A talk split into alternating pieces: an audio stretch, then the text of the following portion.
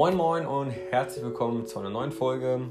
Heute Anatomie und SKL von der COPD, also von der chronisch obstruktiven Lungenerkrankung. Viel Spaß!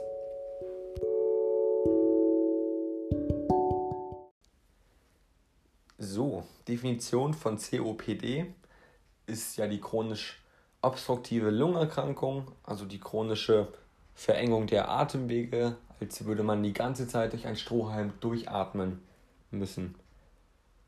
Zur Anatomie jetzt wieder.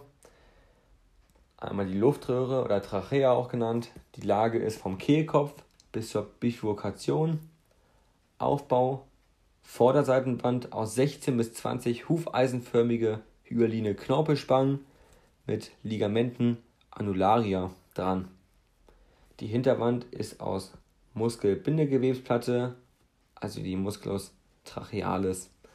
Die Schleimhaut ist Flimmerepithel mit Becherzellen und Glandula trachealis. Bronchienarten, da haben wir einmal Bronchien und Bronchiolen. Bei Bronchien ist es Bronchien, Lappenbronchien, Segmentbronchien und kleine Bronchien. Und bei den Bronchiolen haben wir Bronchiolus lobularis, dann Bronchiolus terminalis, Bronchiolus respiratorius und den Ductuli alveolaris. Zum Aufbau von den Bronchien, diesen Knorpelspang- oder plättchenartig. Die Muskulatur ist konzentrisch glatt und das Epithel ist ein Flimmerepithel und mehrreich. Die Bronchiolen, da fehlt der Knorpel, die Muskulatur ist scherengitterartig, das Epithel ist einreich oder kubisch. Hier findet man keine Kinozilien, keine Drüsen. Ja. Zur Lunge, auch Pulmo genannt. Die Lage ist im Thorax oder in der Pleuralhöhle vom Lungenfell umgeben. Zur Einteilung von der Lunge, da haben wir, oder die Lappen sind durch den intralobären Spalt und Pleura getrennt und das Segment ist durch die Bindegewebssepten voneinander getrennt.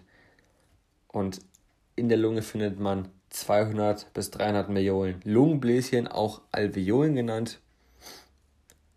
Und das ist sozusagen, die Alveolen sind die passive Expiration, also das Rauchen vermindert die elastische Fasern. So, das war es erstmal zur Anatomie erstmal. Zur, oder zum SKL-Teil jetzt. Definition habe ich hier schon gesagt, mit der chronischen Verengung der Atemwege. Ursachen ist Rauchen, begünstigt die Entzündung der Atemwege, dann Luftverschmutzung, also die Abgase oder Feinstaube, dann angeborene Erbkrankheit oder chronisch reduzierbare Atemwegsinfekt als Kind. Zum zu den Symptomen haben wir das Aha-Effekt, also Atemnot, Husten, Auswurf. Zur Diagnostik, da haben wir das FEV1, also das 1 Sekunden Kapazität, also maximal Expiration innerhalb von einer Sekunde. Das ist diese Kammer, wo man drinnen sitzt und dann soll man maximal einatmen, eine Sekunde lang.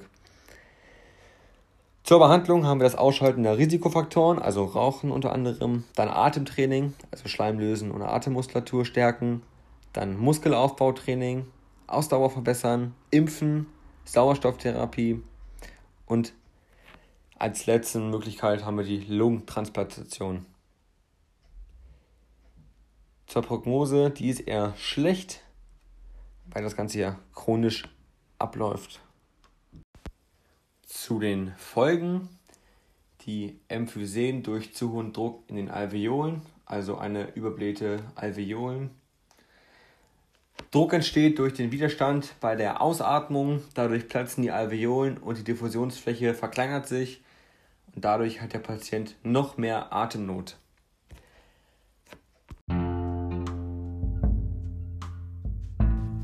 Jawohl, auch hier ein kleiner und spannender Einblick die COPD. Als nächstes Thema ist dann die Achillessehnenruptur. Bis dahin, ciao.